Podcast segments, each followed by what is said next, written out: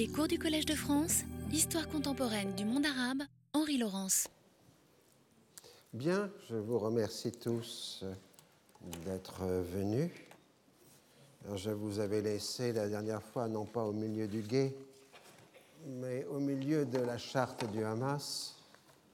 Nous avions vu, entre autres, euh, la place des femmes et la condamnation de ce qu'il peut y avoir de païens dans la société, avec une insistance donc tout à fait considérable dans ce document sur le contenu euh, culturel.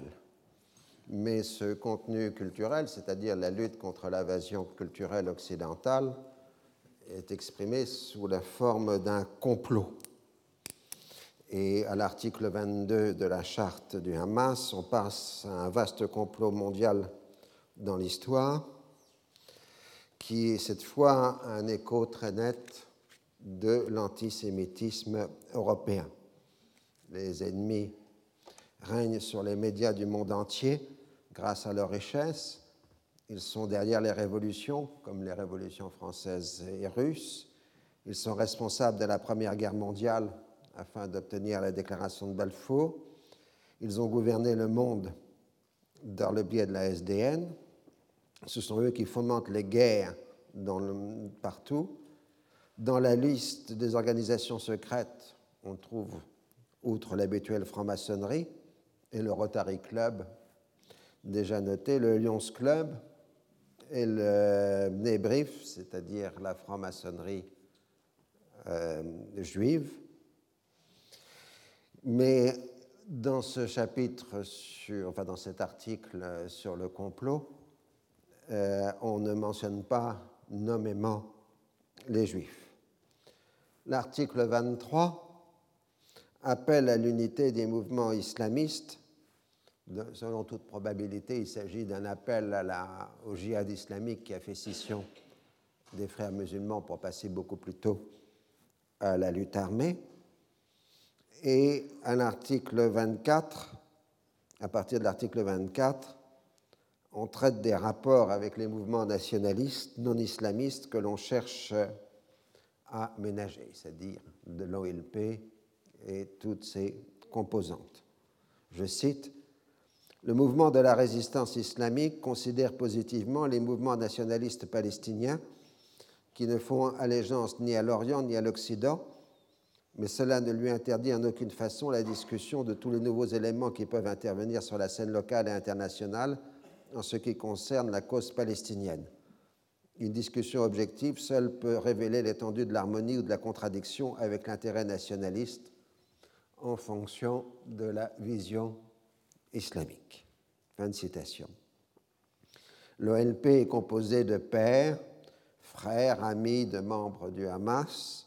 Le destin est un, mais attention, l'OLP est aussi le fruit de la confusion intellectuelle, produit de l'invasion intellectuelle entretenue par l'orientalisme, voilà encore quelque chose pour ma profession, les missionnaires et le colonialisme, d'où son adoption de la laïcité incompatible avec l'islam. L'union ne pourra avoir lieu que le jour où l'OLP adoptera l'islam comme règle de vie. Le Hamas appelle les pays arabes et musulmans à ouvrir leurs frontières aux combattants du djihad. La mobilisation intellectuelle est aussi importante que la lutte armée, d'où une définition complète du djihad qui dépasse très largement le cadre donc de la lutte armée. Je cite Le djihad ne consiste pas seulement à prendre les armes pour affronter les ennemis. Le mot juste, le bon article, le livre utile, le soutien et l'appui accordé à toutes ces activités constituent le djihad sur la voie de Dieu, dans la mesure où elles sont entièrement dévouées à l'intention de brandir l'étendard de Dieu encore. J'ai un problème de reflet sur ma feuille, c'est désagréable, excusez-moi. Le Hamas se proclame comme étant un mouvement humaniste veillant au respect des droits de l'homme, les autres religions doivent respecter la souveraineté de l'islam dans cette région. Puis on revient à la fin du texte sur la géopolitique et le manifeste s'en prend à la tentative d'isoler le peuple palestinien en poussant les États arabes et islamiques à sortir du conflit. Il devrait comprendre que le projet territorial sioniste s'étend d'une île à l'Euphrate, voire au-delà. Citation Leur plan se trouve dans les protocoles des sages de Sion et leur conduite présente est une bonne preuve de ce qu'ils avancent. Fin de citation. Donc là, on retourne aux sources de l'antisémitisme européen. Et le Hamas appuie sur les leçons de l'histoire. Les croisés, les Tartares ont été battus quand les musulmans se sont unis et ont rejeté les influences extérieures. Donc les sionistes seront battus à leur tour. Alors ce manifeste est moins un catalogue d'objectifs politiques que l'expression d'une vision du monde où l'islam est d'abord victime de l'agression culturelle occidentale avant de l'être par l'expansion territoriale du sionisme.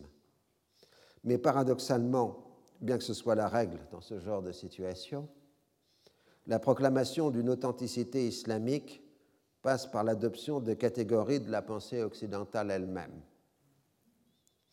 La définition, la définition de l'islam comme totalité à restaurer est une nouveauté du XXe siècle, dans la mesure même où, avant l'expansion de l'Europe en terre musulmane, ce genre de questions ne se posait pas. L'islam était là, point à la ligne, donc on n'avait pas besoin de le poser comme totalité.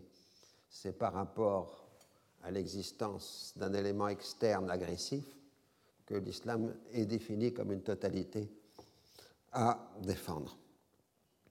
La référence aux croisades renvoie à une conception européenne de l'histoire, puisque le mot croisade était inconnu de la langue arabe avant le milieu du XIXe siècle, et c'est par la lecture des historiens occidentaux que le mot croisade est entré en arabe, probablement d'ailleurs par des, des, auteurs chrétiens arabes, avant qu'il le soit par des auteurs musulmans. Autrement dit, la condamnation des croisades est inspirée directement de la version européenne de l'histoire.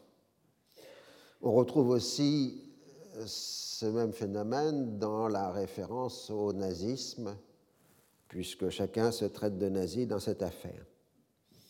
La modernité occidentale, définie comme un projet juif et sioniste, est la reprise de la thématique de l'antisémitisme occidental, ou de façon plus générale, si vous voulez, des pensées dites antimodernes qui se sont développées en Europe à partir du XIXe siècle. Et l'islamisme est un antimodernisme qui s'appuie sur les mêmes racines que les antimodernismes européens. Quant à l'antisémitisme, c'est moins une source d'aspiration qu'un instrument de compréhension du sort échu aux Palestiniens. Et on a donc le paradoxe habituel dans ce genre de situation. Le rejet de l'occidentalisme passe largement par des emprunts à la pensée occidentale, du fait même que la pensée occidentale est multiple et comprend partout les éléments de sa propre négation. C'est-à-dire que l'anti-occidentalisme est en fait une variante de la pensée occidentale elle-même. Et de ce fait, euh, ce qu'on croit exprimer une forme d'authenticité, on est tout autant dans l'emprunt qu'en croyant contester euh, l'emprunt. Tous ces débats, donc le document husseinique aussi qu'on a vu la semaine dernière et le manifeste du Hamas, traduisent aussi le début d'un grand basculement, celui du passage de la lutte palestinienne de l'extérieur à l'intérieur de la Palestine, puisque pour la première fois, ce sont les Palestiniens de l'intérieur qui rédigent les programmes politiques de façon indépendante de la diaspora. Alors nous allons retourner maintenant à notre spectacle habituel, répression israélienne, négociations secrètes et progrès de l'OLP. Outre les tabassages violents qui ont l'inconvénient de se dérouler devant la presse internationale, l'armée israélienne tente d'utiliser des armes moins mortelles, puisque les manifestants utilisent des pierres, on invente des canons à gravier contre eux. Cela rétablirait l'équilibre et éviterait les contacts directs. Cette nouvelle méthode de combat ne donne pas de résultats probants. La répression vise moins les actes de violence que les efforts d'organisation de la société palestinienne. On s'appuie sur le discours habituel de la contre-insurrection qui fait des meneurs supposés du mouvement les moteurs de ce mouvement. En les éliminant, on dissuaderait les autres de prendre leur place, car le but est bien de réintroduire la peur et la dépendance envers les autorités israéliennes. Tel est le sens de la sanction suprême qu'est le bannissement. Selon Shimon Peres en 1999, 1989, euh, pardon, c'est une procédure humaine parce qu'elle évite d'avoir recours à la peine capitale, c'est-à-dire en pratique l'assassinat. Les personnalités palestiniennes y échappent car elles sont protégées par le statut de fait d'interlocuteur des États-Unis. Le 1er juillet 1988, l'appartenance à un comité populaire est déclarée illégale. Le 18 août, cette appartenance devient punissable d'une peine pouvant aller jusqu'à 10 ans de prison.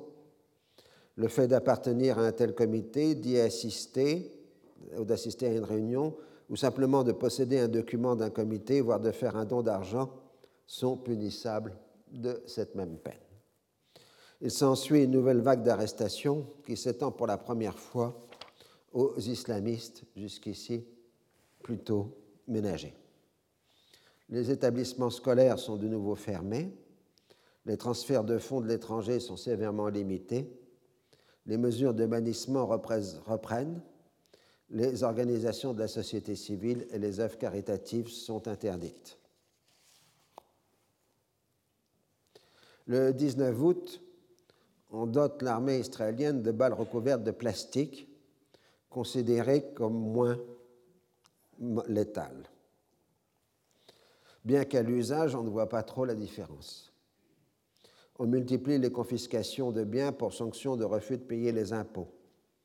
Une station radio de l'OLP émettant depuis le Liban à destination des territoires est détruite le 9 août par un raid aérien israélien qui fait trois morts et six blessés mais on ne peut toucher les stations émettant à partir des territoires syriens. Autrement dit, on favorise la propagande syrienne en essayant d'éliminer la propagande de l'OLP. Les Israéliens affirment que le soulèvement constitue un véritable danger et qu'il y a des victimes du côté israélien. Mais il suffit de voir la disproportion des pertes humaines et le fait essentiel que l'intifada se déroule dans les territoires occupés et non en Israël même. Les victimes israéliennes sont des militaires ou des colons dont le statut est illégal du point de vue de la quatrième convention de Genève. L'échec du contre-récit israélien conduit les autorités à accuser la presse internationale de partialité et d'être manipulée par les insurgés. On est prompt à faire ressurgir l'accusation d'antisémitisme. Autre thème utilisé est la disproportion dans le traitement des informations. Après tout, Israël n'a pas recours aux massacres de masse comme l'ont fait l'Irak, l'Algérie ou la Syrie devant les insurrections populaires. À la limite, il s'agirait là d'un traitement discriminatoire mais on répond qu'Israël prétend être une démocratie occidentale et d'être la seule démocratie du Moyen-Orient. À ce titre, l'État hébreu ne peut prétendre se comparer aux dictatures qu'il combat par ailleurs. Dans les milieux dirigeants israéliens, Sharon plaide pour l'annexion immédiate d'une bonne partie des territoires sur la base d'un plan Allon élargi tandis que Rabin est toujours partisan d'une option jordanienne. Je cite Le souverain hachémite sait parfaitement qu'Israël empêchera la centrale palestinienne de combler le vide politique créé dans les territoires à la suite de ses récentes décisions. Il n'existe pas à l'heure actuelle de dirigeants palestiniens indépendants parmi les habitants des territoires qui soient capables de déclarer publiquement Nous, Palestiniens des territoires, sommes prêts à être les interlocuteurs d'Israël dans les négociations de paix. L'OLP et la Jordanie ont pendant très longtemps empêché la formation d'une telle direction. Fin de citation. Mais Rabin est de tout fait de mauvaise foi, puisque lui en particulier a systématiquement banni toute personnalité indépendante de Cisjordanie. Donc, euh, l'absence d'interlocuteur est liée justement au fait de répression. Parallèlement, les travaillistes tentent une négociation secrète avec l'ONP sur la base d'un cessez-le-feu que proclamerait la centrale palestinienne. Donc là, on est dans cette fameuse tracto, cette seconde piste, qui commence à fonctionner depuis la seconde moitié des années 1980, dans le secret le plus total, puisque c'est en totale contradiction avec les positions affichées des deux camps. Donc Rabin euh, délègue un général à la retraite, Ephraim Sney, rencontrer un émissaire de l'OLP à Paris. En échange de l'arrêt des violences, Rabin restaurerait une situation normale dans les territoires et libérerait les prisonniers, des prisonniers. Si tout se passe bien et si les travaillistes remportent les élections de novembre, des négociations auraient lieu sur la base de la formule envisagée en 1985-86. Un accord est obtenu et le cessez-le-feu est fixé pour la mi-septembre. Mais le problème, c'est que Tunis ne contrôle pas à distance les instructions du commandement national unifié, qui n'a pas été informé de la négociation secrète, par définition, et qui lance de nouveaux appels à la grève générale durant la période considérée.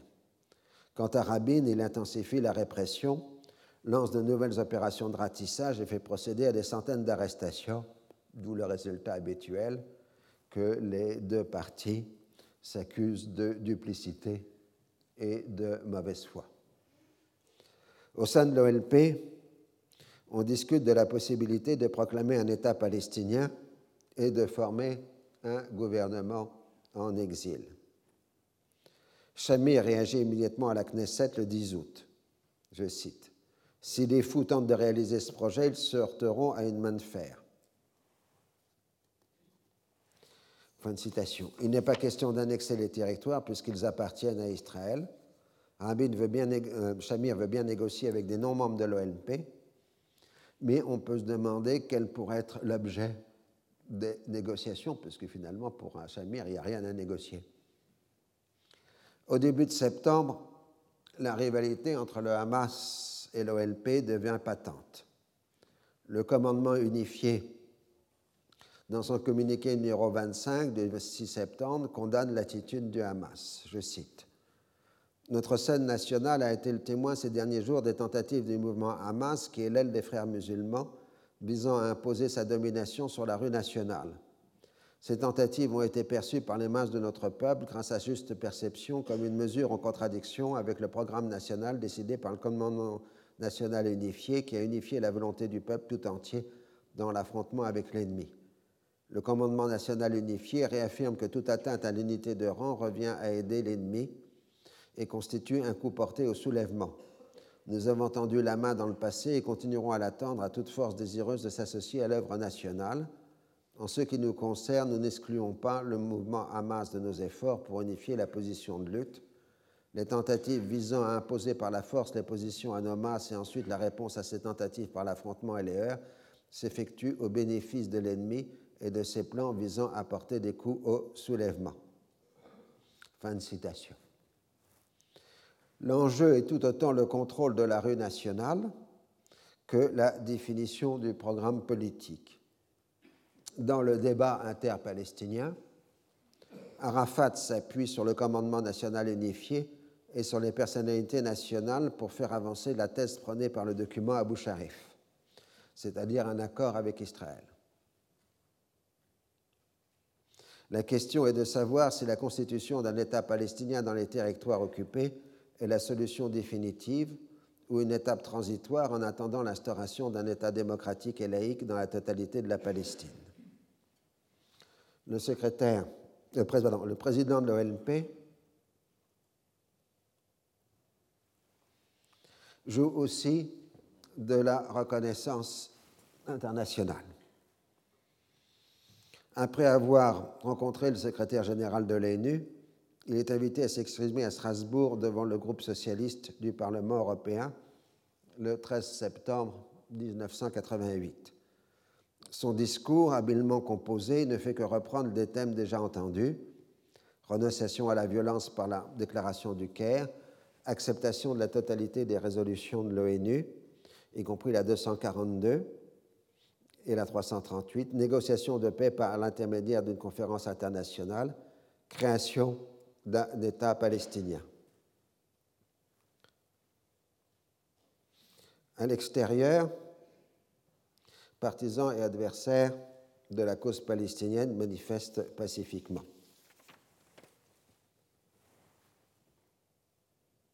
Voilà des manifestations à Strasbourg contre euh, Arafat qui voyait assimilé au nazisme.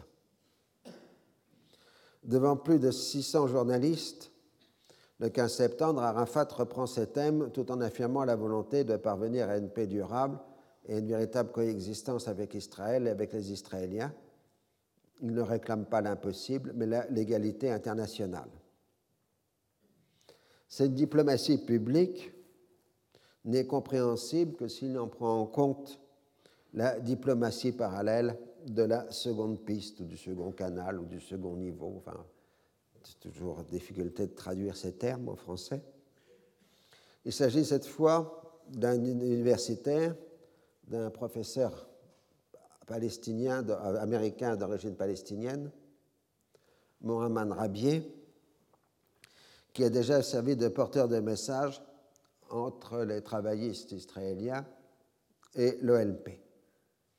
Cette fois, il sert de messager entre l'OLP et les Américains, son interlocuteur étant William Quant, l'ancien conseiller de Carter au Conseil national de sécurité et maintenant chercheur au Brookings Institute, un think tank réputé pour être plutôt libéral. Libéral au sens américain du terme, disons centriste, centre-gauche. Il obtient le feu vert d'un des successeurs de Quant au Conseil de sécurité, Conseil national de sécurité, Denis Ross. Les échanges ont commencé en mars 1988. Le désengagement du roi Hussein précipite les événements. Le but est de rédiger un texte permettant l'ouverture d'un dialogue entre les États-Unis et l'OLP. Le texte proposé est l'acceptation des résolutions 242 et 338 comme base du règlement politique, la conférence internationale, la création d'un État palestinien démocratique dans les territoires et la condamnation du terrorisme sous toutes ses formes. De leur côté, les Américains doivent reconnaître le droit à l'autodétermination du peuple palestinien. Rabier se rend à Tunis et discute avec les responsables de l'OLP dans la dernière décade d'août 1988. Le texte est amendé, mais selon son habitude, Arafat tergiverse et ne prend pas de décision. La déclaration de Strasbourg se trouve en deçà des attentes américaines. Schulz répond sous forme d'une conférence au Washington Institute for Near East Policy, l'Institut de Washington pour la politique au Proche-Orient, le 16 septembre 1988. Dans la ligne de ses propos précédents, il insiste sur le fait que le règlement de paix doit comprendre une paix entre Israéliens et Palestiniens et que le statu quo n'est pas tenable. Les Palestiniens doivent renoncer au terrorisme et adopter des positions réalistes. Les droits politiques des Palestiniens doivent être reconnus et pris en compte. Ils veulent plus que les besoins élémentaires de la vie, ils veulent et ils ont droit à une participation politique et à l'influence sur les décisions politiques et administratives qui affectent leur vie. La négociation doit se faire sur la base des résolutions 242 et 338 de l'échange de territoires contre la paix. En ce qui concerne la Cisjordanie et Gaza, il doit y avoir une période transitoire, Les Palestiniens doivent participer à chaque étape de la négociation qui doit aboutir à l'administration par eux des territoires. La paix ne peut passer que par la constitution, ne peut pas passer pardon, par la constitution d'un État palestinien, ni par l'annexion des territoires par les Israéliens. C'est-à-dire toujours la vision du plan Reagan de 1982. Les États-Unis ne peuvent pas accepter le droit à l'autodétermination quand c'est le mot code pour État palestinien ou la définition unilatérale du résultat des négociations Demander à l'OLP d'accepter les résolutions 242 et 338 comme base de négociation n'est pas demander de faire une concession. Ces résolutions ont posé les principes fondamentaux par lesquels la communauté internationale a décidé qu'ils doivent être appliqués dans le règlement de paix. En plus, les droits légitimes du peuple palestinien, comprenant les droits politiques, doivent être aussi pris en compte.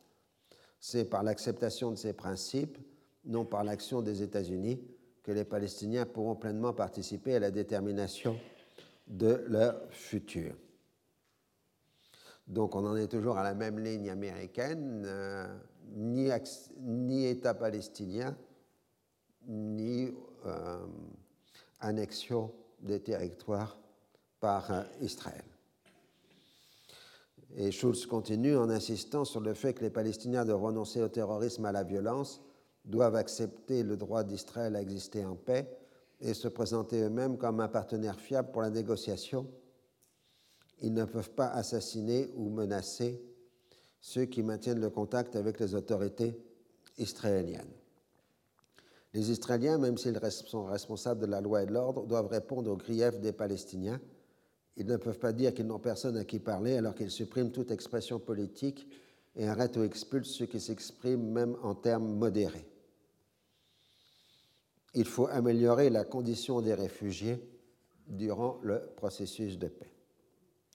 Donc, sans s'adresser à l'ONP et sans reprendre le texte rédigé par Quant, qui comprenait le droit à l'autodétermination, ou bien au contraire, puisqu'il le refuse, le secrétaire d'État a posé les conditions d'ouverture d'un dialogue. Les observateurs considèrent que le droit politique des Palestiniens constitue un signal politique fort. Même si l'aider d'un État palestinien a été officiellement rejeté, l'enchaînement droit politique, autodétermination, création d'un État paraît devoir s'imposer à la longue. Le reste dépend de la logique des calendriers des partis intéressés. L'OLP a convoqué un nouveau congrès national palestinien pour la fin octobre. Les élections israéliennes sont prévues pour le 1er novembre et les américaines pour le 8. Il est exclu que Washington fasse un geste supplémentaire avant cette dernière date. George Bush, vice-président et candidat républicain à la présidence, tout en étant favorable à l'ouverture d'un dialogue avec l'OLP, ne veut aucune perturbation dans sa campagne électorale ou, comme son concurrent démocrate, il rivalise d'assurance sur la sécurité de l'État d'Israël. La direction palestinienne concentre son énergie à l'établissement d'un consensus palestinien pour le CNP. Comme il est d'usage dans ce genre de situation, la voie parallèle produit une certaine confusion. Du fait du rôle de Quant et de la réaction du département d'État, la direction de l'OLP y voit une initiative américaine. Inversement, le département d'État considère que l'ouverture vient de l'OLP. Néanmoins, au mois d'octobre, l'OLP transmet par le canal Rabbi Quant le contenu du programme politique qui sera soumis au CNP et le département d'État fait savoir que l'ambassadeur américain à Tunis, Robert Peltro, sera chargé du dialogue une fois ce dernier engagé. Nous passons maintenant aux élections israéliennes.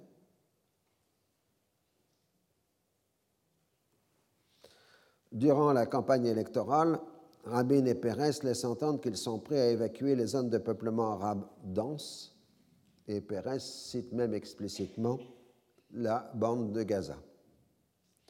Pour conserver le reste des territoires, autrement dit, la philosophie du plan Allon. C'est le seul moyen de maintenir le caractère juif de l'État en raison des données démographiques.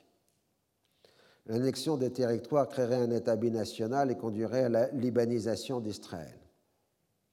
Rabin intensifie la répression pour démentir la réputation de mollesse des travaillistes. L'usage des balles recouvertes de plastique accroît considérablement le nombre de Palestiniens atteints de blessures graves. Les premiers jours d'octobre sont parmi les plus sanglants depuis le début d'Intifada. Deux attentats à la grenade blessent à Gaza deux soldats israéliens les 11 et 12 octobre, attaque due au djihad islamique, ce qui menace de changer le caractère du soulèvement. Rabin reconnaît alors que l'intifada avait jusqu'ici un caractère civil et menace de passer à d'autres méthodes en cas de soulèvement armé. Shamir, lui, s'en tient à une application stricte des accords de Camp David et rejette toute perspective de reconnaissance des droits territoriaux des Palestiniens. Il joue sur la peur. La constitution d'un État palestinien dans les limites de 1967 constituerait la première étape de la destruction de l'État d'Israël et les travaillistes sont prêts à tout céder à l'OLP. Benjamin Netanyahu, candidat du Likoud, exploite démagogiquement cette veine. Shamir promet de briser par la force le soulèvement. Le 29 septembre, la Commission internationale d'arbitrage donne raison à l'Égypte dans le dossier de tabac.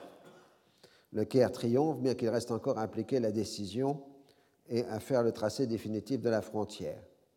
Le Likoud accuse les travaillistes d'avoir perdu tabac en acceptant la procédure d'arbitrage qui était prévue dans les accords de Camp David.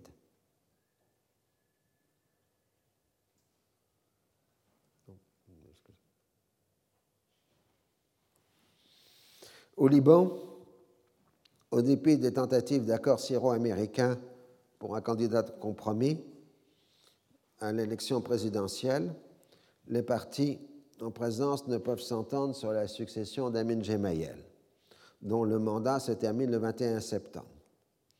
Plus ou moins contraint et forcé, le président sortant laisse la place au chef de l'armée, Michel Aoun, qui forme un gouvernement composé de militaires. Les partis politiques musulmans refusent de le reconnaître et soutiennent un second gouvernement dirigé par Salim al-Ross.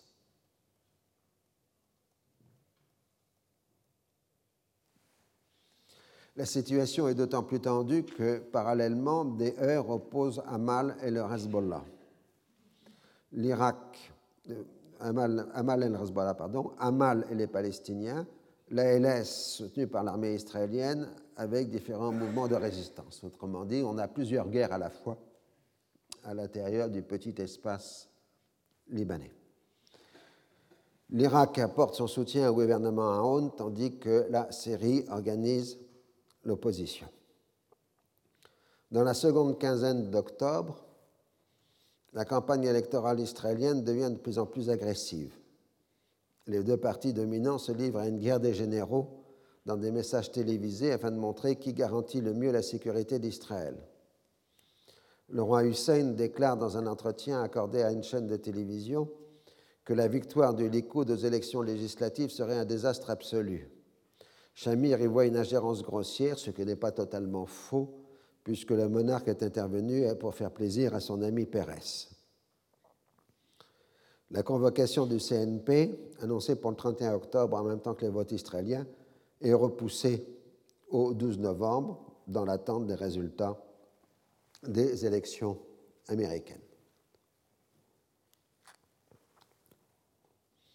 Le 19 octobre, sept soldats israéliens meurent dans un attentat suicide du Hezbollah au Liban Sud. La résistance islamique proclame une mobilisation générale dans l'attente de représailles israéliennes qui ont lieu le 21 octobre. Une base du Fatah et une clinique du Hezbollah sont frappées par des raids aériens qui font neuf morts pour la majorité des civils. Les Palestiniens du Fatah et du FDLP tentent alors des opérations au Liban Sud et le 24 octobre, Israël bombarde une base du PSNS, donc du Parti populaire syrien, dans la Beka, ce qui est considéré comme un avertissement à la Syrie accusée d'encourager ses attaques contre les Israéliens au Liban Sud. La présence militaire israélienne dans ce secteur est renforcée. Parallèlement se tient le 22 octobre un sommet tripartite à Aqaba en présence de Yasser Arafat, du roi Hussein et d'Osni Moubarak pour élaborer une attitude arabe commune en vue d'une conférence internationale. On évoque la possibilité d'une confédération entre la Jordanie et le futur État palestinien, ce qui est un message envoyé à l'électeur israélien aux États-Unis. Puis, le 23 octobre, Moubarak et Arafat se rendent à Bagdad pour se réunir avec Saddam Hussein. Et Arafat déclare Nous continuerons à ne pas recourir aux armes à feu dans le cadre de l'intifada, non par faiblesse, mais pour montrer aux citoyens israéliens que le chemin de la paix est plus profitable à nos enfants que celui de la guerre et du sang. Fin de citation. Suite à la fin de la première guerre du Golfe, un axe politique fort regroupant l'Égypte, l'ONP, la Jordanie et l'Irak est en train de se constituer, ce qui ne peut que se répercuter sur la scène libanaise. Le 26 octobre, le commandement national unifié, dans un texte rédigé en hébreu et distribué à Jérusalem, lance un appel à l'opinion publique israélienne à voter pour la paix, pour le retrait, pour une conférence internationale, pour la reconnaissance du droit à l'autodétermination des Palestiniens et la négociation avec l'OLP. Le communiqué numéro 28 du commandement confirme cet appel. Je cite tout en demandant à notre Conseil national d'adopter les décisions et les programmes politiques pragmatiques pour secourir notre peuple, mettre fin à l'occupation et édifier notre État indépendant, nous saisissons l'occasion pour confirmer l'appel qu'a adressé récemment l'OLP, Commandement national unifié, à la rue israélienne, appelant les électeurs arabes et israéliens à voter pour les forces de paix qui défendent le droit de notre peuple à l'autodétermination et à l'édification de son État indépendant sur la terre de sa patrie. Fin de citation. Alors que de nouveaux raids aériens au Liban frappent les installations palestiniennes, la tension monte dans les territoires occupés avec plusieurs victimes palestiniennes. En punition collective, l'armée israélienne interdit la récolte dans les vergers de plusieurs villages palestiniens ainsi que la cueillette des olives. Allant plus loin, des oliviers sont déracinés pour raison de sécurité. Le 30 octobre, le jet d'une bouteille incendiaire contre un autobus israélien dans la région de Jéricho coûte la vie à une Israélienne et à ses trois enfants. Les territoires sont soumis à un blocage complet des communications et un couvre-feu est imposé sur la totalité de la bande de Gaza. Les élections israéliennes montrent une quasi-égalité entre les deux grands partis. Le Likoud remporte 40 sièges et les travaillistes 39. Les différents partis de l'extrême droite laïque font sept sièges et ceux de la gauche sioniste dix sièges. Les partis arabes se maintiennent à six sièges. Ceux qui progressent vraiment sont les partis religieux qui font 18 sièges, dont six pour le chasse. L'ensemble montre un glissement à droite, donnant au Likoud la position pivot de former toutes les coalitions, les partis religieux donnant une signification religieuse à la poursuite de l'occupation. Le 8 novembre, George Bush remporte une large victoire, 54% des votes, aux élections présidentielles américaines. Le 9 novembre, un bilan palestinien établit le bilan du soulèvement à 430 tués, dont 277 par balle.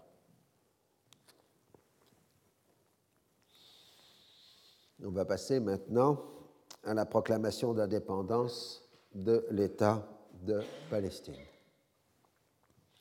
Le débat interne à l'OLP s'est conclu en début septembre quand Georges Abbas et l'FPLP se sont ralliés à la formule de constitution d'un État palestinien afin de remplir le vide constitué par le désengagement jordanien et pallier le danger d'une annexion israélienne. L'opposition loyaliste à Rafah, c'est-à-dire à, l'intérieur de l'OLP, refuse les négociations directes avec les Israéliens et s'en tiennent à la mise sous tutelle des territoires par l'ONU. La Syrie tente de s'opposer à ce qui sera la consécration du pouvoir d'Arafat, mais la dissidence pro-syrienne est totalement déconsidérée pour avoir versé du sang palestinien. Seul dans les territoires, le Hamas s'oppose au projet. Son appel du 10 novembre 1988 s'adresse aux frères membres du CNP pour les adjurer à ne pas capituler. Je cite Nous réaffirmons devant vous que le projet dit de gouvernement provisoire, de déclaration d'indépendance ou encore de gouvernement en exil ainsi que le projet de liquidation que tout cela renferme, ne sont qu'un appât dont l'objectif est de supprimer les acquis du soulèvement, un coup de poignard porté dans le dos des enfants des pierres, l'interdiction faite à nos fils de poursuivre la lutte et l'offrande aux martyrs. Notre bataille avec le sionisme n'est pas une bataille sur une délimitation de frontières, ni même un différent sur un bout de terre, c'est une bataille d'existence et de destin. En exprimant par cette position les aspirations et les souhaits de notre peuple en tout lieu, nous faisons appel en vous à l'esprit de la lutte, à l'esprit qui a présidé au déclenchement de la Révolution en 1965. Nous vous appelons à adopter l'esprit des enfants des pierres, à renouer avec la lutte armée, quel qu'en soit le prix. Voyez comment le peuple, notre peuple a affronté les complots et combien de sacrifices il a consenti pour les mettre en échec. Notre peuple continue à faire preuve de la même disposition à consentir sacrifice après sacrifice, et il le manifeste par le soulèvement béni qu'on retiendra comme sans équivalent dans l'histoire. Fin de citation. Mais si le Hamas a pour lui la pureté de la cause, son djihad jusqu'à la libération totale de la Palestine n'est pas vraiment défini. C'est plutôt un acte de foi qu'une analyse politique. Dans le même texte, il invite l'OLP à reprendre la lutte armée alors que le mouvement de la résistance islamique s'en tient à la désobéissance civile, qui est l'essence du soulèvement dont il prétend être l'instigateur. De peur de désordre, les autorités israéliennes imposent un bouclage complet des territoires pour la durée du CNP, ce qui est une reconnaissance implicite de la représentativité de l'OLP.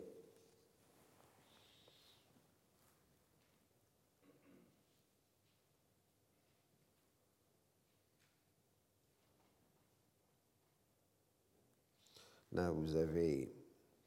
Donc, le 19e CNP s'ouvre à Alger le 12 novembre 1988. Là, c'est Arafat avec Shadli Benjedid, mais la photo n'est pas de très bonne qualité. En dehors, de la SARICA et du FPLP-CG, commandement général, toutes les organisations membres sont représentées. Les représentants des territoires occupés de la Syrie n'ont pas pu venir. Dans la séance inaugurale, Arafat exhorte le nouveau président des États-Unis à adopter une attitude moins partiale à l'égard des Palestiniens. Il reprend l'alternative de son discours de 1974 à l'ONU, le rameau d'olivier d'une main, le fusil et la pierre de l'autre. Ça, c'est Georges Abache. Les débats sont intenses le 13 novembre sur la question de l'acceptation des résolutions 242 et 338. Abache se fait le chef de file de l'opposition et justifie ainsi sa position. J'aurais pu accepter cette résolution si j'étais sûr que la conférence internationale de paix se réunirait bientôt. Or, nous n'avons aucune certitude et nous ne sommes pas disposés à faire des concessions gratuites. La résolution 242 ne saurait constituer la base juridique d'une conférence internationale parce qu'elle ne nous restituera pas nos droits. Fin de citation mais Abache se déclare prêt à se rallier à la position de la majorité. De fait, le CNP abandonne le principe du consensus pour celui d'existence d'une majorité et d'une opposition. L'acceptation des résolutions 242 et 338 est adoptée par 253 voix pour, 46 contre et 10 abstentions. Dès lors, dans l'enthousiasme général, les résolutions définitives sont approuvées dans la nuit du 14 au 15 novembre.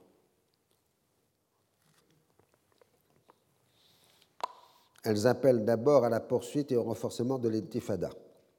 Ensuite, je cite, le CNP affirme que la détermination de l'OLP de parvenir à une solution politique globale du conflit israélo-arabe, dont l'essence est la question palestinienne, dans le cadre de la Charte des Nations Unies, des dispositions de la légalité internationale pour parvenir à un règlement politique global, garantir la sécurité et le droit international, des résolutions des Nations Unies, dont les dernières en date sont les résolutions du Conseil de sécurité numéro 505, 607 et 608, et des résolutions des sommets arabes, de façon à garantir les droits du peuple arabe de Palestine au retour à l'autodétermination et à l'édification de son État indépendant sur sa terre nationale, ainsi qu'à mettre en place les dispositifs de sécurité et de paix pour tous les États de la région. Fin de citation. On peut ensuite introduire la reconnaissance des résolutions 242 et 338 dans le cadre de la réunion de la conférence internationale. je cite, Réunir une conférence internationale dotée de pouvoirs et consacrée à la question du Moyen-Orient, dont l'essence est la question palestinienne, sous la supervision des Nations Unies et avec la participation des membres permanents du Conseil de sécurité pour, et de paix pour tous les États concernés de la région, y compris l'État de Palestine, totalité des partis en conflit. Oui, il y a un petit mélange, excusez-moi. Bon. Enfin, c'est tout le jargon habituel avec la reprise des formules euh, convenues. On appelle ensuite à la formation aussitôt que possible d'un gouvernement provisoire. La proclamation d'indépendance de l'État de Palestine est un large écho de celle de l'État d'Israël en 1948, aussi bien par l'usage de références historiques que d'engagement en faveur de la démocratie. Je cite Inspiré par la multiplicité des civilisations et des diversités des cultures, épuisant ses traditions spirituelles et temporelles, le peuple arabe palestinien s'est développé dans une complète unité entre l'homme et son sol, sur le pas des prophètes qui se sont succédés sur cette terre bénie, c'est de ses mosquées, de ses églises et de ses synagogues que se sont élevées les louanges du Créateur et les cantiques de la miséricorde et de la paix. Le peuple arabe palestinien n'a jamais cessé de défendre sa patrie. De génération en génération, ses révoltes successives ont concrétisé son aspiration à la liberté et à l'indépendance nationale. On passe ensuite à l'acceptation résignée du plan de partage de 1947. Je cite, En dépit de l'injustice historique imposée au peuple arabe palestinien, qui aboutit à sa dispersion et l'a privé de son droit à l'autodétermination au lendemain de la résolution 181-1947 de l'Assemblée générale des Nations unies recommandant le partage de la Palestine en deux États, l'un arabe et l'autre juif, il n'en demeure pas moins que cette résolution qui assure aujourd'hui encore les conditions de légitimité, que c'est cette résolution qui assure encore aujourd'hui les conditions de légitimité internationale qui garantissent également le droit du peuple arabe palestinien à la souveraineté et à l'indépendance.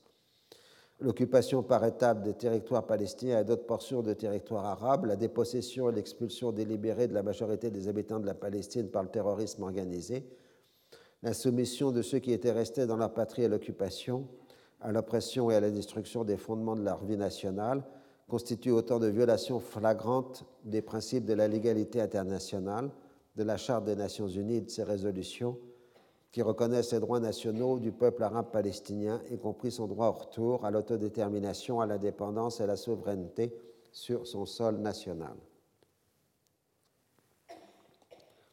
L'OLP incarne la volonté nationale palestinienne reconnue internationalement et est seul représentant du peuple palestinien. Sur cette base, je cite, Avec l'intifada, l'expérience révolutionnaire accumulée, le temps palestinien est parvenu au seuil d'un tournant historique décisif.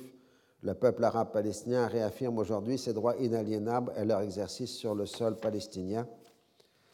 Conformément aux droits naturels, historiques et légaux du peuple arabe palestinien à sa patrie, la Palestine et fort des sacrifices des générations successives des Palestiniens pour la défense de la liberté et de l'indépendance de leur patrie, sur la base des résolutions des sommets arabes, en vertu de la primauté du droit et de la légalité internationale incarnée par les résolutions de l'ONU depuis 1947, exerçant le droit du peuple arabe palestinien à l'autodétermination, à l'indépendance politique et à la souveraineté sur son sol, le Conseil national palestinien, au nom de Dieu et au nom du peuple arabe palestinien, proclame l'établissement de l'État de Palestine sur notre terre palestinienne, avec pour capitale Jérusalem, Al-Quds al-Sharif.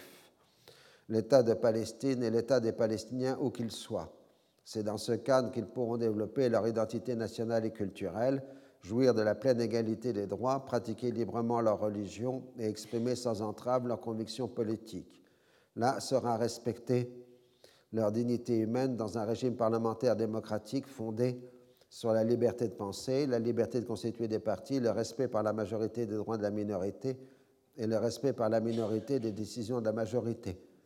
Ce régime sera fondé sur la justice sociale, l'égalité et l'absence de toute forme de discrimination sur la base de la race, de la religion, de la couleur ou du sexe, dans le cadre d'une constitution qui garantit la primauté de la loi et l'indépendance de la justice et en totale fidélité aux traditions spirituelles palestiniennes, traditions de tolérance et de cohabitation, généreuse entre les communautés religieuses à travers les siècles. Fin de citation.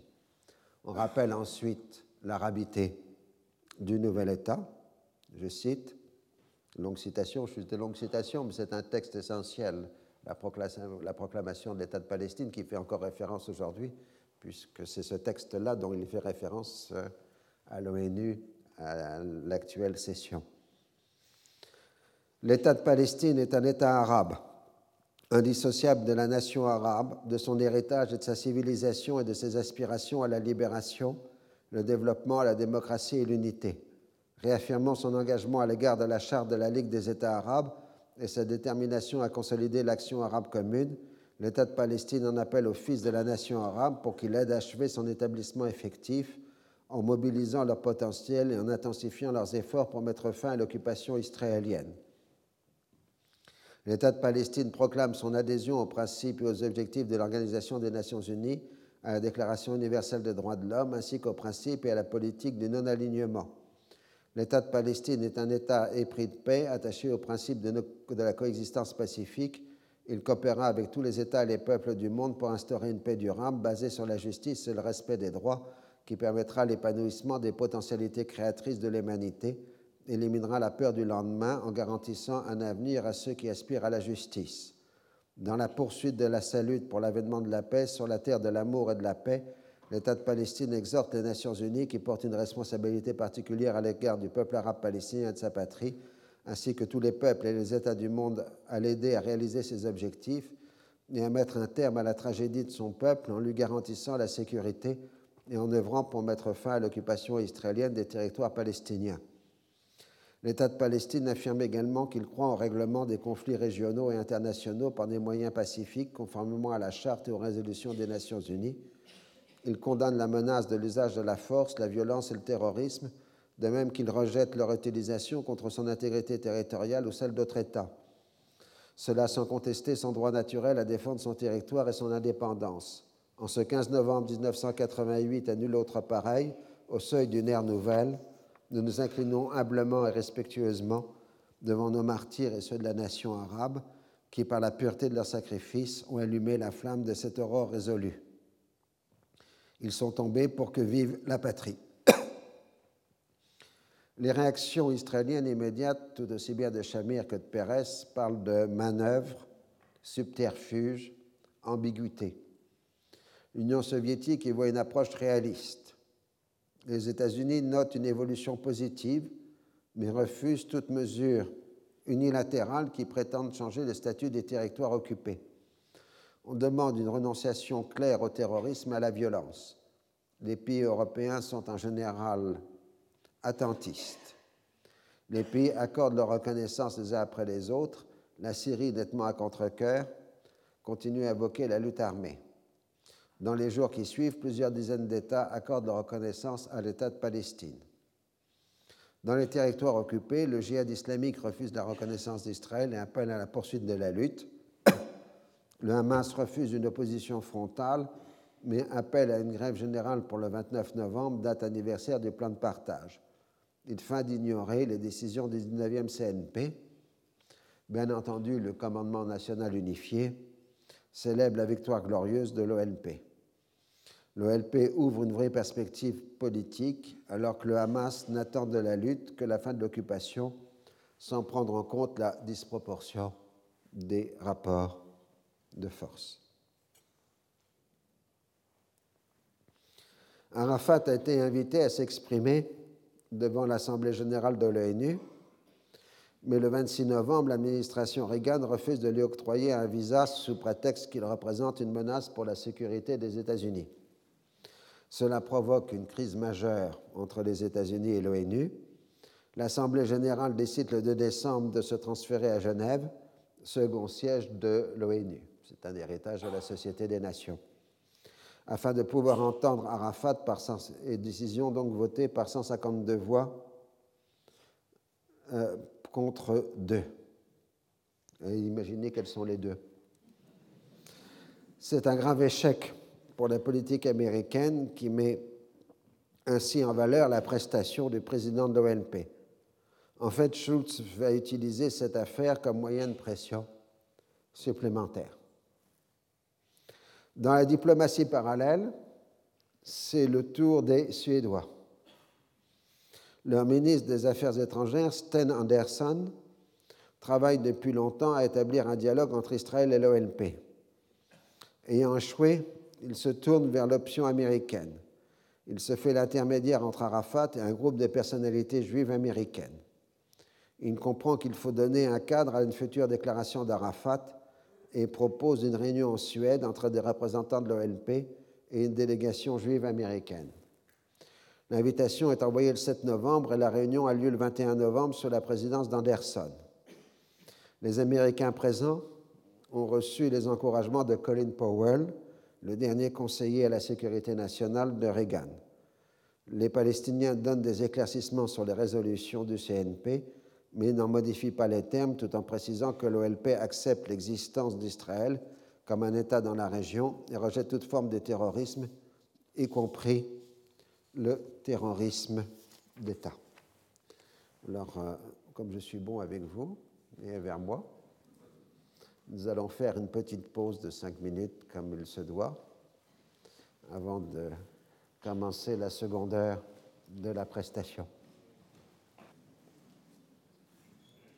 Donc je vous avais laissé au milieu du guet une nouvelle fois, puisque les horaires ne correspondent pas nécessairement aux articulations des événements, mais ça c'est une contingence comme une autre. Donc, vous avez laissé la dernière fois à la médiation suédoise par le biais du ministre euh, suédois des Affaires étrangères, Anderson, qui a fait préparer un texte par l'ONP, et Anderson transmet le texte à Schulz, qui lui répond le 3 décembre en définissant la déclaration attendue par les États-Unis de la part du comité exécutif de l'OLP. Accepter de négocier une paix globale sur la base des résolutions 242 et 338, s'engager à vivre en paix avec Israël et avec les autres voisins et à respecter leur droit d'exister en paix à l'intérieur des frontières sûres et reconnues internationalement, et, de même pour l'État palestinien. démocratique qu'il cherche à établir en Cisjordanie dans la bande de Gaza. Condamner toute forme de terrorisme, qu'elle soit due à des individus, des groupes ou un État, et de s'engager à ne pas y avoir recours, établir un moratoire sur toute forme de violence sur une base mutuelle une fois les négociations commencées. Les Palestiniens peuvent ajouter des compléments ou des éclaircissements du moment qu'ils ne contredisent pas l'acceptation du texte. Rien de cela implique une acceptation ou une reconnaissance de la part des États-Unis d'un État palestinien. Donc ça, c'est le message de Schulz à Suédois qui les retransmettent à Arafat, puisque Arafat, le 6 décembre, est en Suède à l'invitation de Sten Anderson pour rencontrer à son tour la délégation juive américaine. On attend de lui qu'il prononce publiquement la déclaration prévue, mais il se dérobe, ne reconnaissant lors de sa conférence de presse du 7 décembre qu'il n'y aurait, reconnaissant qu'il n'y aurait que deux États en Palestine, l'un juif et l'autre arabe, mais sans plus de précision.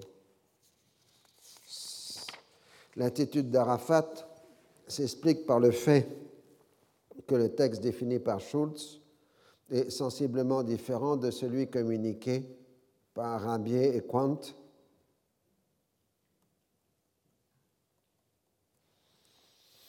en particulier avec l'omission de la référence à la conférence internationale et de l'échange des territoires contre la paix.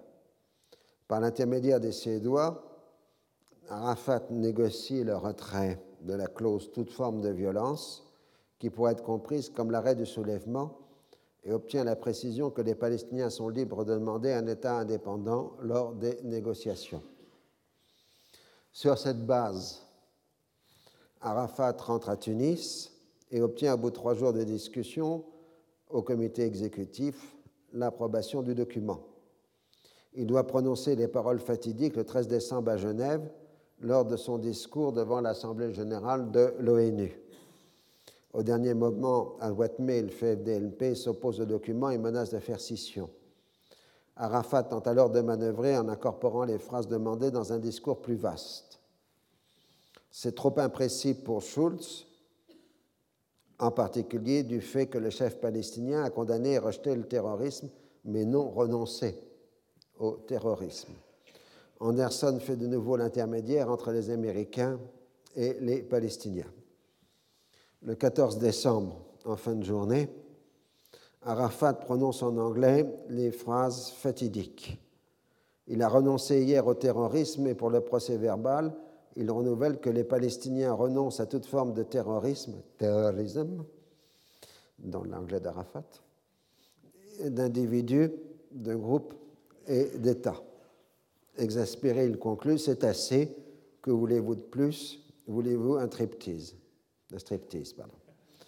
Euh, certains ont compris que tourisme au lieu de terrorisme, c'est-à-dire qu'ils renonçaient à toute forme de tourisme, mais euh, c'était de genre de mauvaise foi, bien évidemment. Bien, c'est ce que prétend mon ami Rachid Ralidi, qui sera invité au printemps pour nous parler euh, ici au Collège de France en cas de conférence du rôle des États-Unis dans le processus de paix.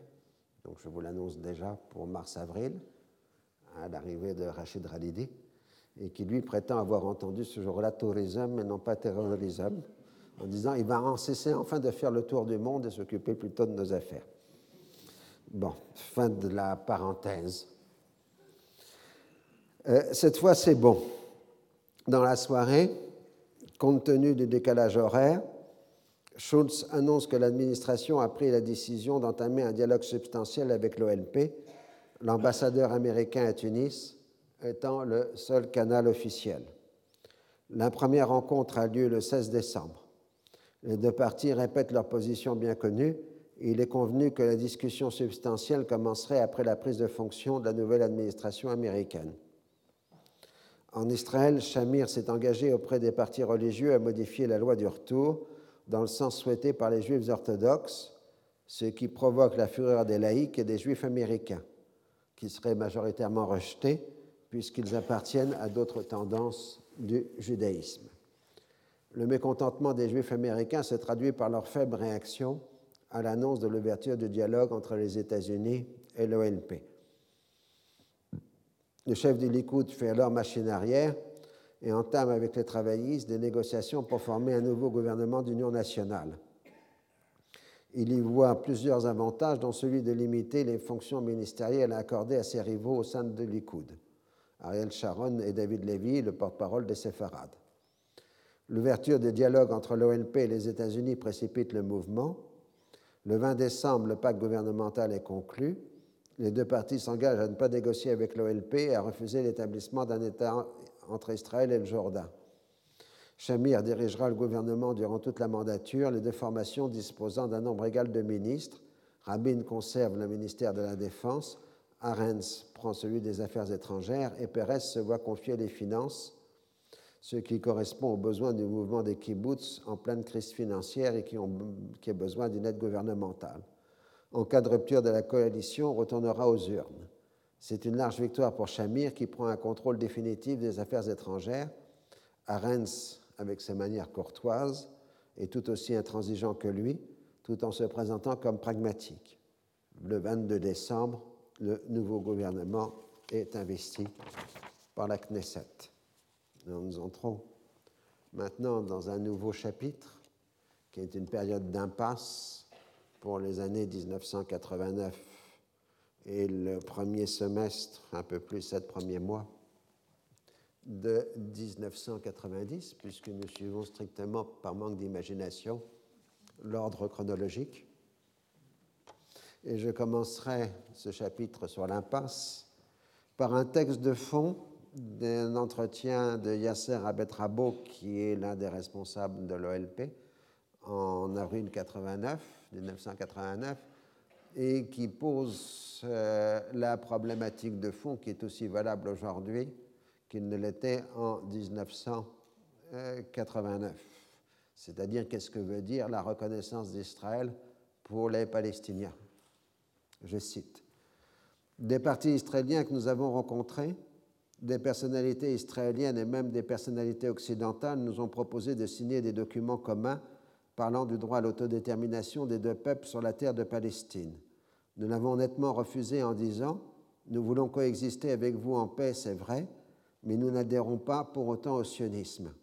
Ce n'est pas une condition de la paix que d'épouser idéologiquement les idées sionistes, et notamment la solution sioniste de la question juive. Notre position était et reste que ce qui s'est produit depuis 40 ans est le résultat d'une injustice historique et non le fruit d'un droit naturel à l'autodétermination sur la terre de Palestine. Nous devons traiter avec des réalités apparues dans l'histoire et qui ont imposé une situation démographique et politique particulière. Dans ce contexte, nous sommes disposés à un compromis historique, mais personne ne peut exiger de nous de conclure un compromis idéologique. Au niveau idéologique, notre position était et reste de résister au sionisme comme idée, comme mouvement et comme pratique. Nous pensons aussi que les Israéliens ne pourront pas s'intégrer dans le Proche-Orient, dans sa culture, son héritage et son peuple, tant que le sionisme se maintiendra comme idée, comme idéologie et comme pratique. Cette question continuera d'être un sujet de conflit à l'avenir. Je ne veux pas dire que le conflit prendra les mêmes formes que durant les quatre dernières décennies, mais simplement que cette contradiction idéologique ne peut être effacée. Elle existe objectivement et continuera d'exister, y compris à l'intérieur de la société israélienne. Le processus du règlement politique pourrait la mettre en relief de plus en plus. C'est donc cela la différence entre ces deux concepts. Nous sommes prêts à vivre en paix avec l'État d'Israël, mais nous ne sommes pas disposés à rendre nos armes idéologiques. Dire en clair, euh, les Palestiniens peuvent accepter un compromis politique ou un compromis historique avec l'État d'Israël, mais ils ne peuvent pas accepter la légitimité de l'État d'Israël au sens où cette légitimité justifierait l'expulsion des Palestiniens en 1948. C'est pour ça qu'on ne fait jamais suffisamment attention entre les différences du mot reconnaissance. Les Palestiniens veulent bien reconnaître un fait israélien, ils ne peuvent pas reconnaître la légitimité. C'est exactement le débat qu'on retrouve aujourd'hui quand Netanyahou euh, demande qu'on reconnaisse l'État d'Israël comme un État juif. C'est exactement le même débat en 2011 qu'en 1989. Mais c'est donc un point qu'il fallait noter parce que ça permet de mieux cadrer les discussions, même si cette année et demie, 89-90 que nous étudions, est une année assez stérile du point de vue euh, politique. Donc assez ennuyeuse pour vous, puisque vous aurez l'habituelle litanie de dates, d'événements, de textes et autres. L'option américaine de Yasser Arafat est le seul résultat diplomatique tangible de la première intifada. Certes, le soulèvement a montré l'impossibilité de maintenir une administration israélienne directe des territoires occupés, mais le nouveau gouvernement d'union nationale en Israël manifeste un immobilisme politique encore plus prononcé et n'a de but que de briser par la force le soulèvement. Ce dernier s'établit dans la durée, mais comme un conflit de basse intensité. La désillusion après les grandes espérances introduit une amertume qui ne peut que nourrir les radicalismes. Alors d'abord le raidissement israélien. Le discours officiel israélien évoque la possibilité de tenir des élections municipales dans les territoires occupés une fois le calme rétabli. Dès lors, on pourrait envisager l'ouverture de négociations. Un peu plus tard, Rabin évoque la possibilité d'organiser un conseil palestinien chargé de mettre en œuvre un régime d'autonomie. Il est ainsi prêt à mettre en œuvre ce qu'il avait refusé de faire avant le soulèvement. C'est toujours le même projet de trouver des interlocuteurs en dehors de l'OLP, alors que la seule force dans ce cas est le Hamas, beaucoup plus radical que l'OLP. Faisal el-Saini est libéré et autorisé à se rendre à l'étranger. Il dénonce publiquement le rôle que les Israéliens voudraient lui faire jouer. Le seul partenaire légitime pour lui, c'est euh, l'OLP. Dans les médias, l'année 1989 commence par 13 nouveaux bannissements de membres supposés des comités populaires. Le 17 janvier 1989, Rabin annonce le décissement des mesures de répression, emploi généralisé de balles en métal enrobées de caoutchouc, possibilité d'ouvrir le feu sur un lanceur de pierre même s'il fuit et qu'il est de dos, c'est-à-dire pas de légitime défense, punition collective contre les parents d'activistes, forte amende, destruction de maisons, accélération des procédures judiciaires. Quelques heures après, trois Palestiniens sont tués par l'armée israélienne. Une fraction notable de la population masculine palestinienne adulte se trouve détenue. Durant les deux premières années du soulèvement, plus de 40 000 Palestiniens passeront, ou sont passés, comme vous voulez, dans les geôles israéliennes. Cette dissuasion est improductive car les prisons servent de lieu de formation et de recrutement des cadres des mouvements nationalistes et radicaux.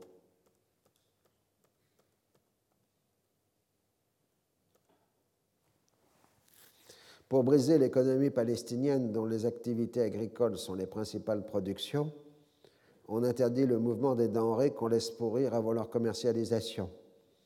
Au nom des impératifs de sécurité, on détruit des vergers et on déracine des oliviers centenaires.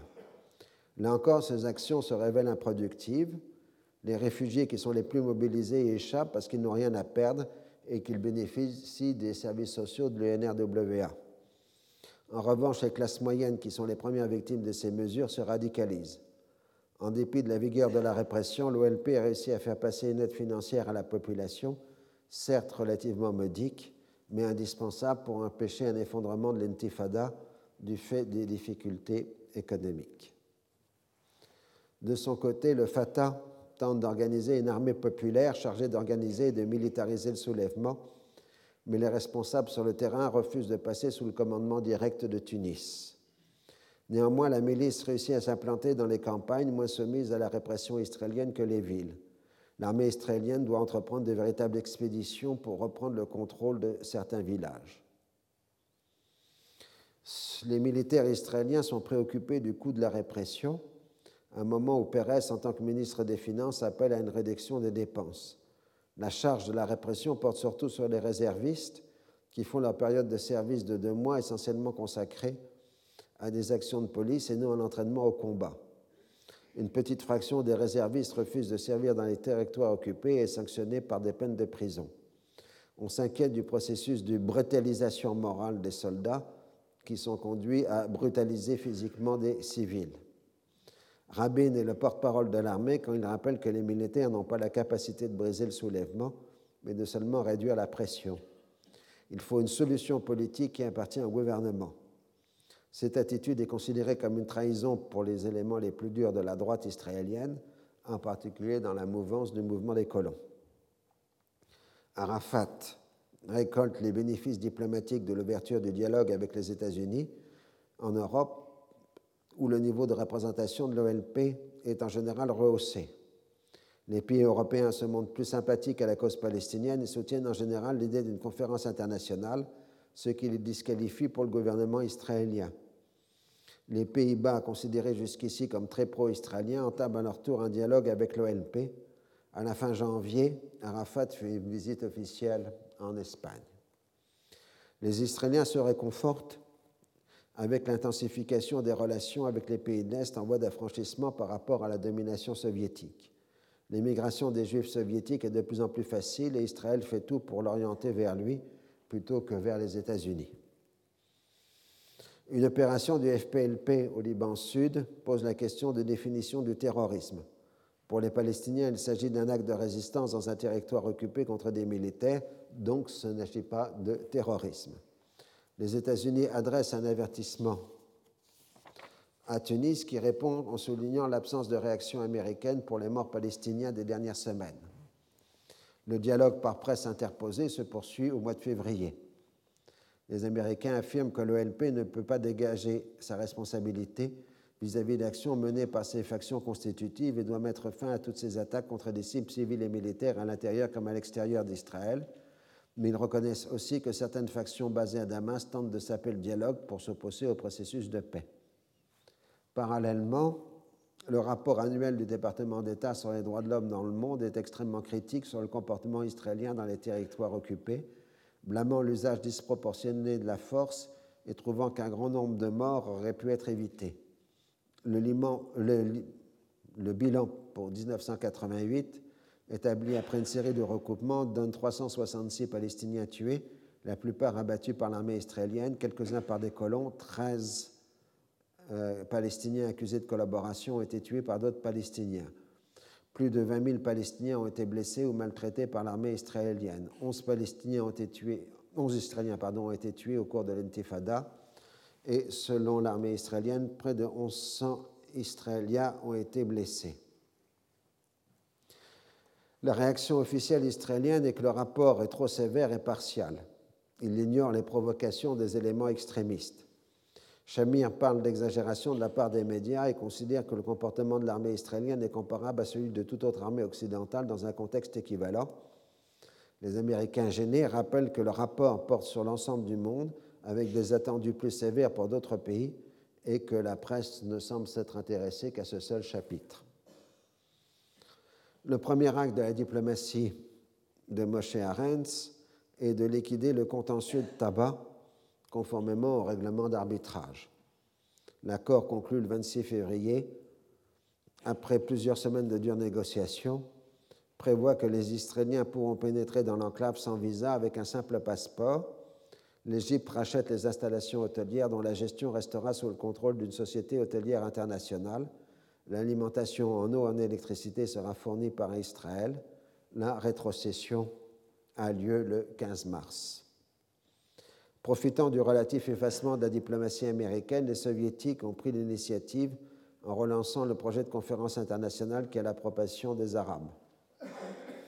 Le ministre soviétique des Affaires étrangères, Shevardnadze, rencontra Reims successivement à Paris puis au Caire et se propose comme intermédiaire entre l'OLP et Israël. Les débuts de l'administration Bush. Là, vous avez James Baker, George Bush. George Bush et James Baker, le secrétaire d'État désigné, avaient été consultés lors de la période de transition pour l'ouverture du dialogue avec l'OLP et avaient donné leur approbation. L'administration du 41e président des États-Unis, oui, quand on parle de George Bush, on rajoute 41e président pour le distinguer de son fils, George W. Bush, qui est le 43e. Et dans la famille Bush, il s'appelle familièrement 41 et 43. Euh, donc, euh, l'administration du 41e président des États-Unis est la plus cohérente de toute l'histoire américaine récente. James Baker est un ami du président et a de solides relations de travail avec ces derniers, qui de, son côté a une longue pratique des relations internationales. Il a été ambassadeur à l'ONU et en Chine et directeur de la CIA et vice-président.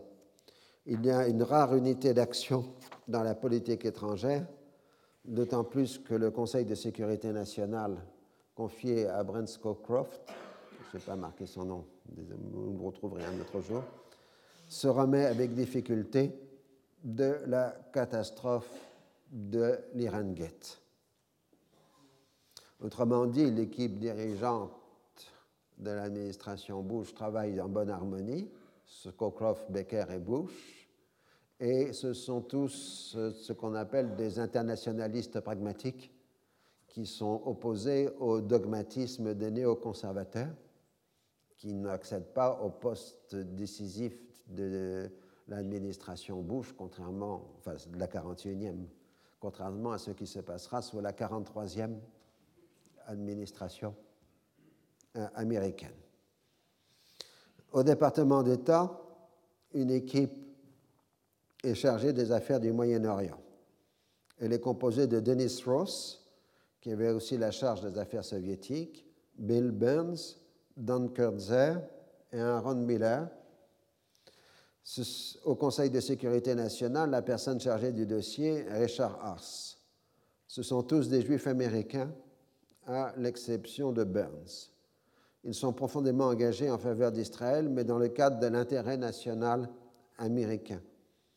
Ils vont porter pendant des années la politique américaine dans la région, avec le double effet d'être traités de traîtres au judaïsme par l'extrême droite israélienne et d'agents d'Israël par les Palestiniens. Comme nouveau secrétaire d'État, James Baker ne veut pas s'épuiser comme tout nouveau secrétaire d'État. Il commence toujours comme ça et ça se termine toujours dans le sens inverse. Comme tout nouveau secrétaire d'État, James Baker ne veut pas s'épuiser en vaine navette au Moyen-Orient et n'agir qu'à coup sûr. Il adopte la ligne proposée par Denis Ross, une phase préliminaire de réduction de la violence, puis le temps de la négociation centré sur la dévolution des responsabilités israéliennes aux Palestiniens de Gaza et de Cisjordanie. Il faudrait que les Israéliens améliorent considérablement la situation des territoires et que l'OLP en tire crédit. Une fois la négociation engagée, éventuellement l'OLP pourrait y participer directement ou indirectement. Si les Israéliens ne veulent pas de conférence internationale, ils doivent proposer une solution crédible à la place. Le message est transmis officieusement aux Israéliens. L'équipe israélienne composée autour de Moshe Arens comprend notamment Dan Meridor, une personnalité montante du Likoud, Ehud Olmert et Benjamin Netanyahu. Elle est chargée de présenter la solution crédible avec pour première tâche de convaincre un chamir des plus réticents. Le 12 mars 1989, Arens se rend en visite préparatoire à Washington alors que la presse américaine publie les grands traits de la problématique de Baker. Arens considère qu'on veut lui forcer la main. L'entretien du 13 mars se passe courtoisement, le ministre israélien demandant un délai pour permettre à Shamir de présenter son plan lors de sa prochaine visite aux États-Unis. Lors de sa rencontre avec le président, Bush soulève la question des colonies juives dans les territoires. Arens répond que le gouvernement est soumis à la pression des membres de la coalition et qu'une ou deux colonies supplémentaires ne modifient pas les données du problème. L'atmosphère est plutôt froide. Le lendemain, la presse américaine explique que les États-Unis veulent que l'on aborde rapidement la question du statut final, puis Baker lui-même déclare devant une commission de la Chambre des représentants que c'est un élément de sa politique que de promouvoir des négociations directes qui peuvent être significatives entre Israéliens et Palestiniens. Maintenant, si vous ne pouvez pas avoir de négociations directes significatives qui n'impliquent pas des négociations avec l'OLP, alors nous devrons avoir des négociations entre Israël et des représentants de l'OLP il se peut que vous ayez des négociations significatives qui n'impliquent pas l'ONP. Au téléphone, Arens reproche à Baker d'encourager l'ONP. L'intéressé répond qu'il s'agissait là d'une question hypothétique. Ce point, plus celui du statut final, crée une atmosphère de confrontation. Arens travaille immédiatement à mobiliser tous les amis d'Israël aux États-Unis, particulièrement au Congrès, il faut coaliser les Juifs américains pour faire face à cette menace qui met en danger tout le peuple juif. Pendant ce temps, le 22 mars, se tient la seconde session à Tunis du dialogue avec l'ONP.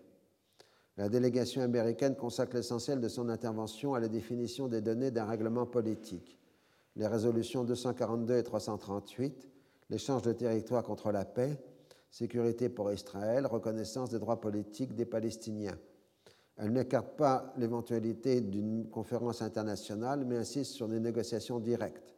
Il faut absolument mettre fin à tout acte de violence et établir des mesures d'établissement de la confiance, comme l'adoucissement de la politique israélienne dans les territoires, la fin de l'intifada et la tenue d'élections palestiniennes.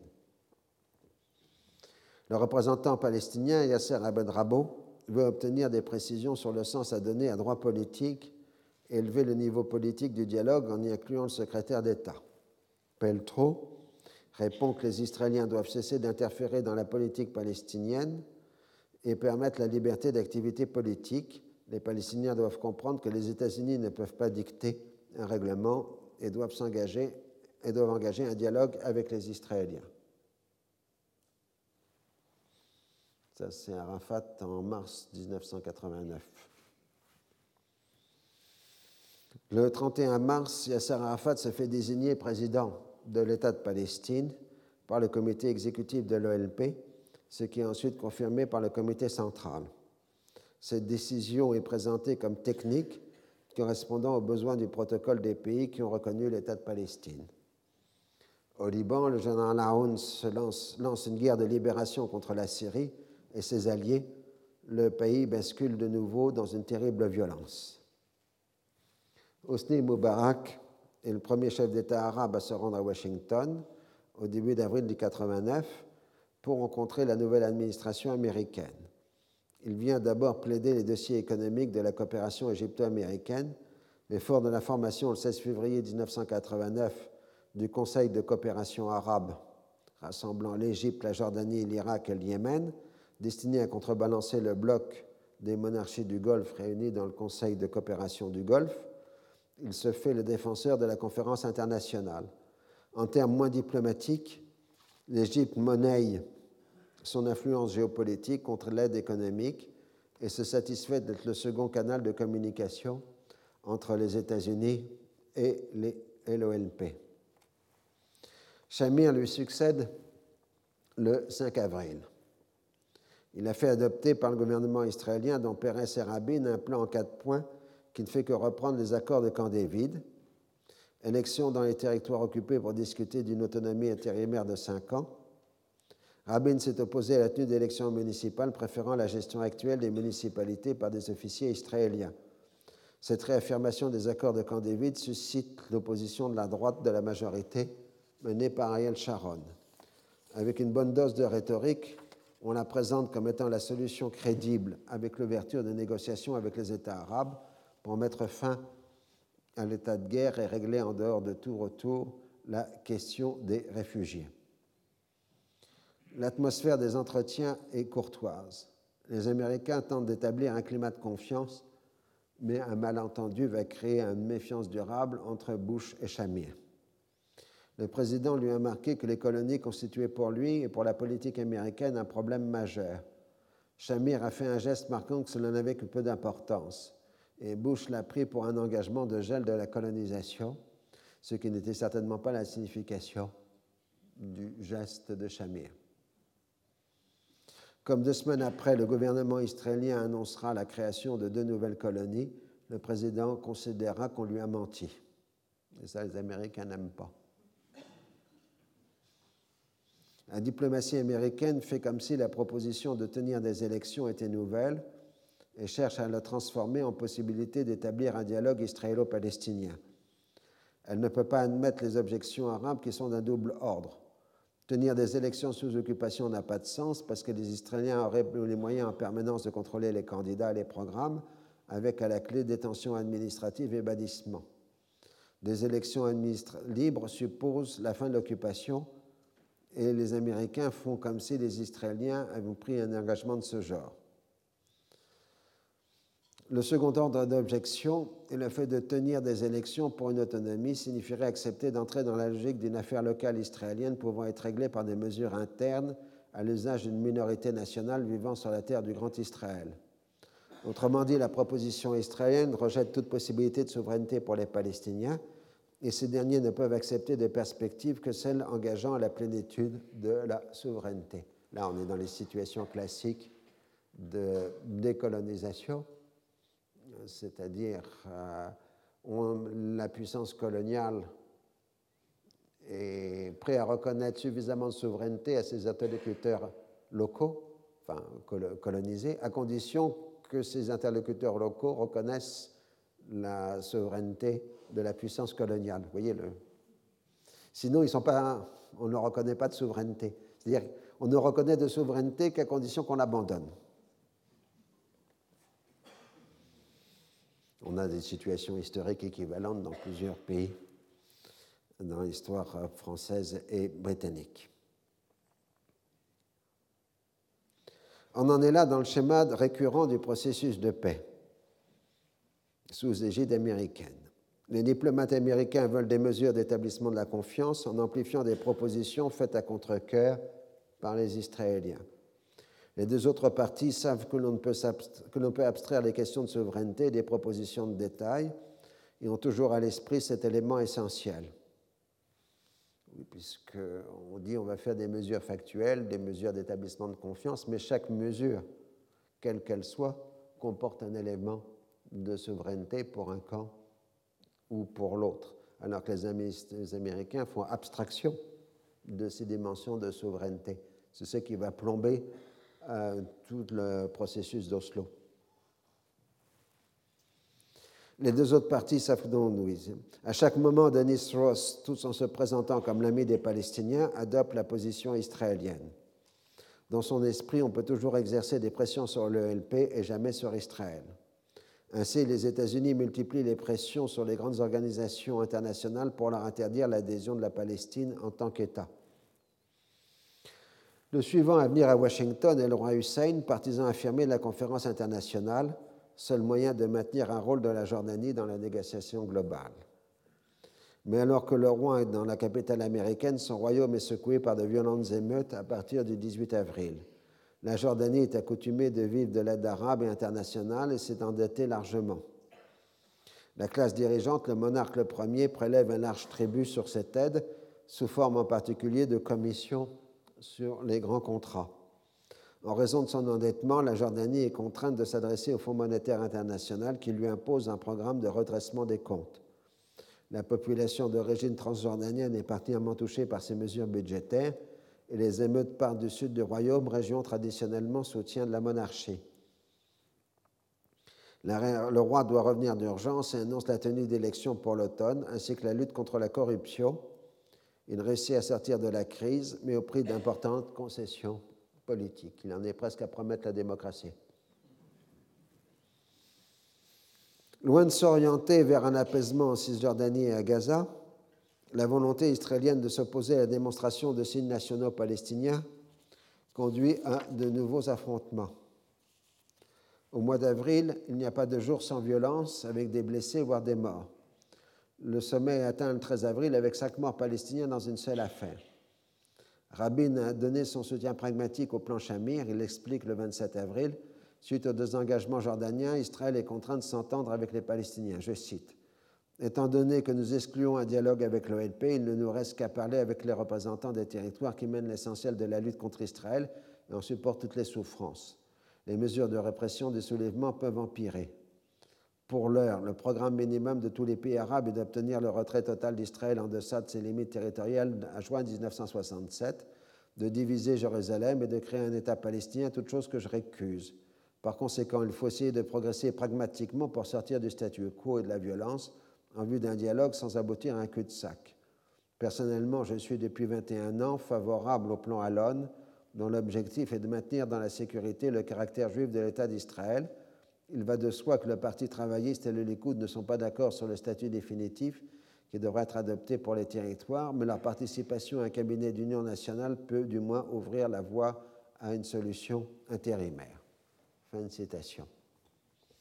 Dans ce sens, Rabin et Pérez ont encouragé l'ouverture d'un dialogue entre des personnalités nationales palestiniennes et la fraction du Parti travailliste menée par Yossi Beilin.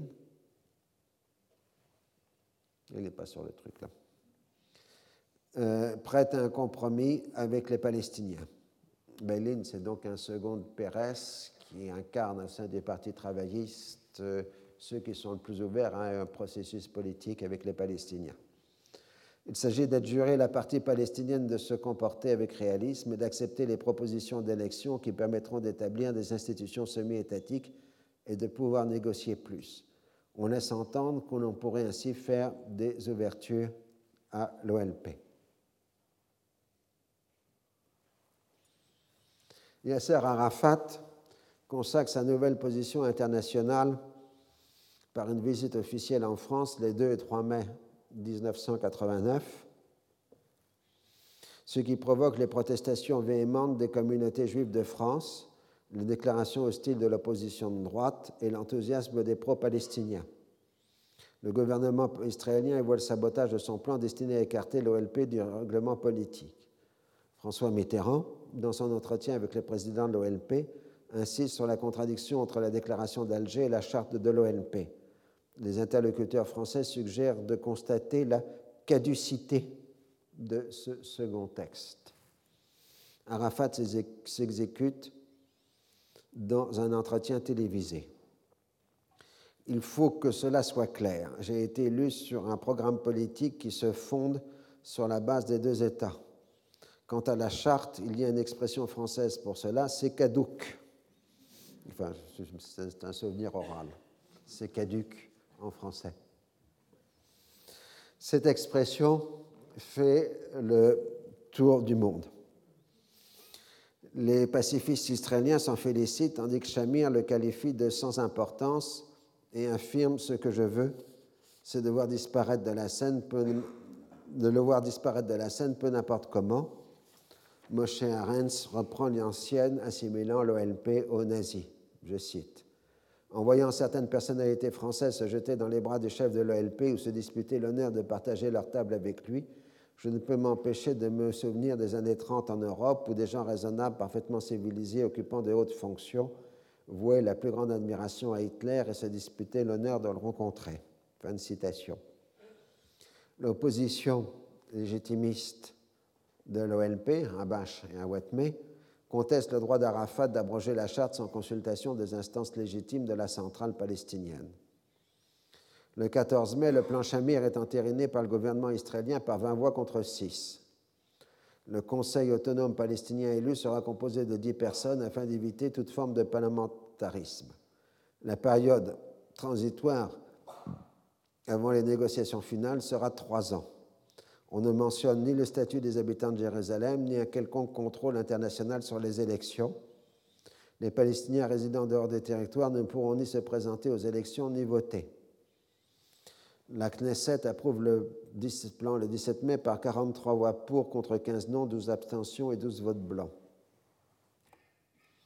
Shamir a prêté serment de ne jamais donner aux Arabes une pouce de notre terre, même s'il nous faut faire durer la négociation durant dix ans. La contestation radicale au sein du Likoud est menée par Ariel Sharon et David Levy.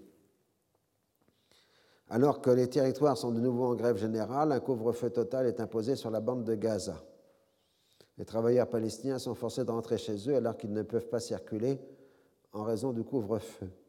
Pour Rabin, se déplacer librement et travailler en Israël n'est pas chose acquise. Le but est d'imposer par la force le plan Shamir comme moindre mal. Denis Ross reçoit à Jérusalem-Est les personnalités palestiniennes et les sommes d'étudier sérieusement le plan Shamir, alors que les Israéliens lui expliquent que toute demande d'éclaircissement est prématurée. Arendt se rend ensuite aux États-Unis pour rencontrer les responsables américains et s'adresser devant l'AIPAC, le lobby pro-israélien. Il veut obtenir une approbation de principe du plan Shamir avant toute interprétation créative l'ouvrant plus largement aux intérêts palestiniens. Becker l'écoute avec courtoisie, ce qui permet à Arendt de dire publiquement.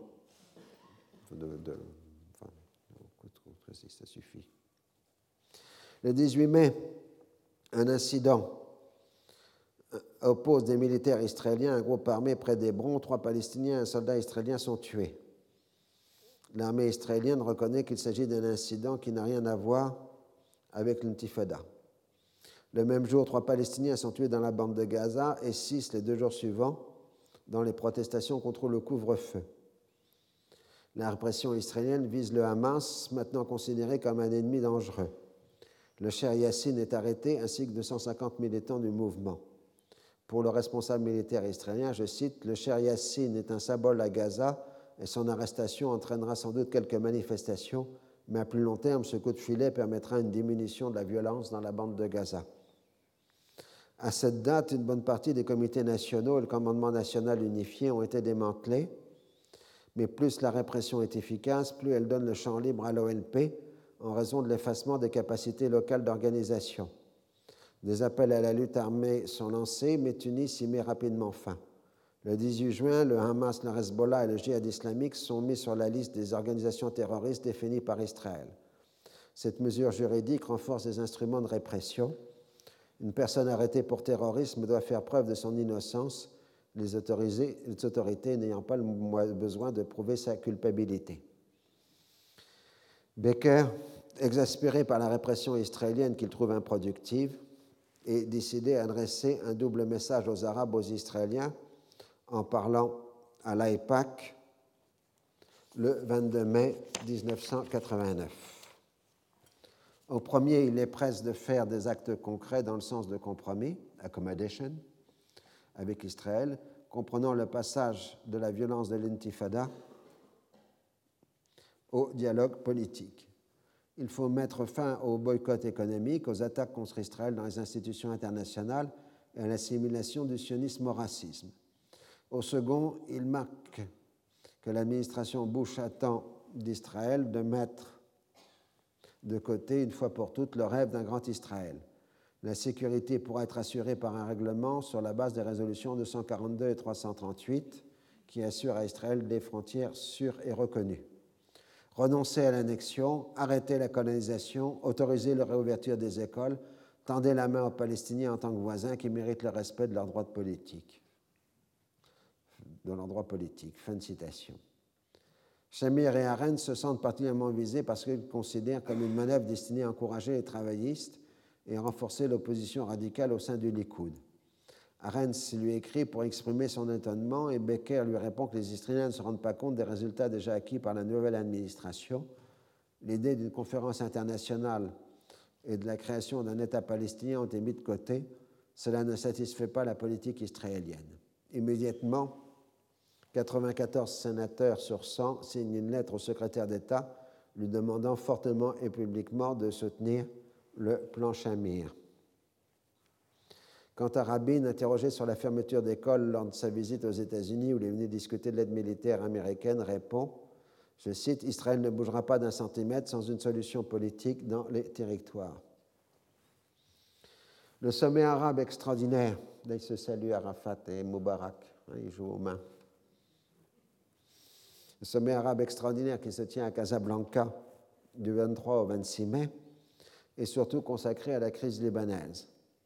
L'élément le plus important est la réintégration de l'Égypte dans la Ligue des États arabes. Le sommet prône une conférence internationale sur la base des résolutions 242 et 338. Tous les États arabes, Syrie comprises, accordent un soutien unanime à Arafat et l'intifada. Tout en rejetant le plan Shamir, le sommet n'exclut pas la tenue d'élections dès lors qu'elle serait assortie de garanties internationales et d'engagements israéliens à évacuer les territoires occupés. Si la direction de l'ONP avait encore des doutes sur euh, les intentions américaines, la troisième session du dialogue palestino-américain à Tunis le 8 juin est là pour l'éclairer. La partie américaine propose avec enthousiasme le plan Shamir, Israël ne se retirera pas des territoires avant des élections. Il ne pourra y avoir de conférence internationale sans au préalable une amélioration des relations israélo-palestiniennes. Les droits politiques palestiniens seront définis au cours des négociations. La réponse palestinienne est que le droit à l'autodétermination est sacré et non négociable. On est maintenant dans l'impasse. Pour les Palestiniens, la stratégie américaine est de faire passer les positions israéliennes et de mettre fin à l'unité nationale palestinienne et au soulèvement. Pour les Américains, la stratégie palestinienne est de forcer les États-Unis à reconnaître des droits politiques palestiniens et à cesser de vouloir marginaliser l'OLP. Peltro maintient par ailleurs, avec l'autorisation de Washington, des relations directes et secrètes avec Mahmoud Abbas, Abu Mazen, et Salah Halaf, Abu Iyad. Il lui est interdit de rencontrer Arafat. Le but est de renforcer les partisans du dialogue dans l'entourage du chef de l'OLP, mais le département d'État ne réagit pas quand on lui transmet l'acceptation de l'OLP du principe d'une période intérimaire, ce qui est un des éléments essentiels des accords de Camp David. Le dialogue officieux ne donne pas plus de résultats que le dialogue officiel. Oui. Toujours tenez donc cette idée qu'il y a pratiquement en permanence une négociation publique et des négociations parallèles. La violence est toujours quotidienne dans les territoires occupés. Le noyau dur des colons israéliens n'hésite pas à exercer diverses représailles violentes contre la population palestinienne en dépit des admonestations du gouvernement israélien. La paix maintenant organise une grande manifestation de protestation contre les exactions des colons. On dénonce en particulier le badge imposé aux travailleurs palestiniens dans les colonies qui porte la mention travailleurs étrangers et qui rappelle fâcheusement l'étoile jaune de la Seconde Guerre mondiale.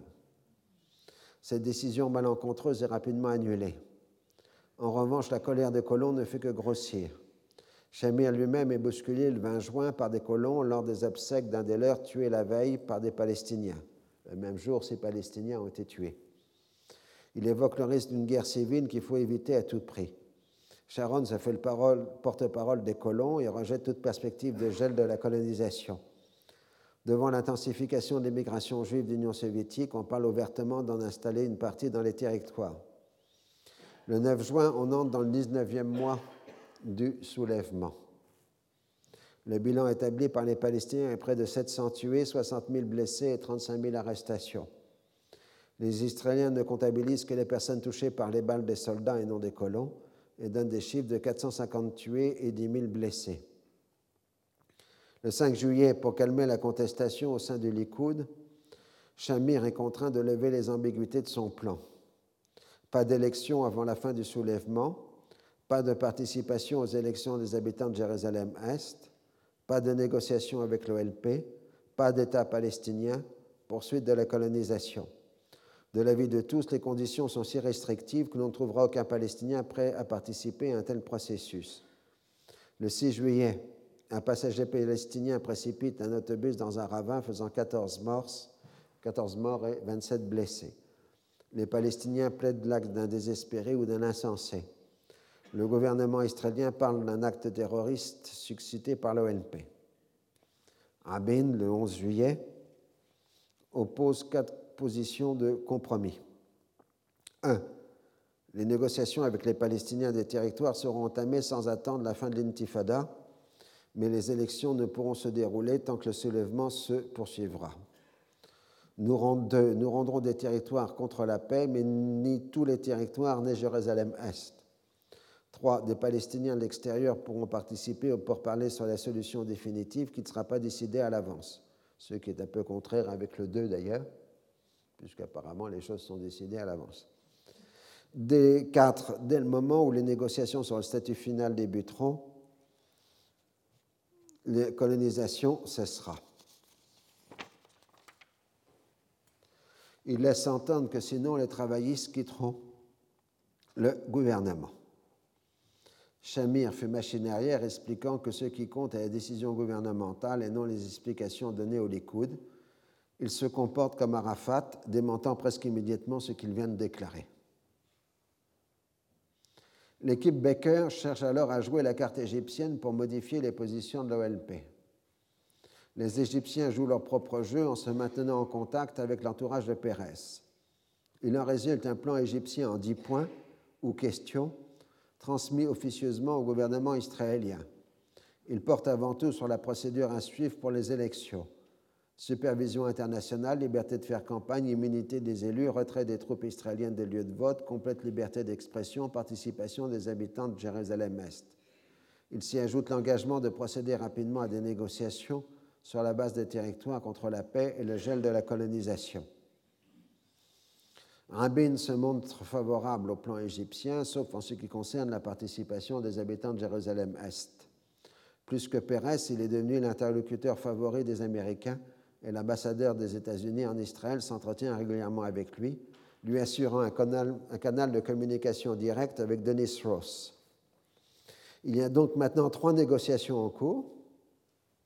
La première avec Arens sur le plan Shamir, la seconde sur les dix points égyptiens avec Pérez, la troisième entre Ross et Rabin. C'est toujours un peu compliqué à démêler ces histoires que j'essaye de vous présenter. Arens et Shamir attendent que l'Égypte leur communique officiellement le document pour pouvoir se prononcer. Ils n'ignorent pas les négociations parallèles, mais leur volonté est avant tout de gagner du temps pour maintenir le statu quo. Ils se payent le luxe de paraître comme modérés par rapport au radicalisme de Sharon et de David Levy. Le gouvernement israélien est décidé a frappé un coup fort au Liban où les violences se poursuivent entre pro et anti-syriens et secondairement entre Hamal et Hezbollah.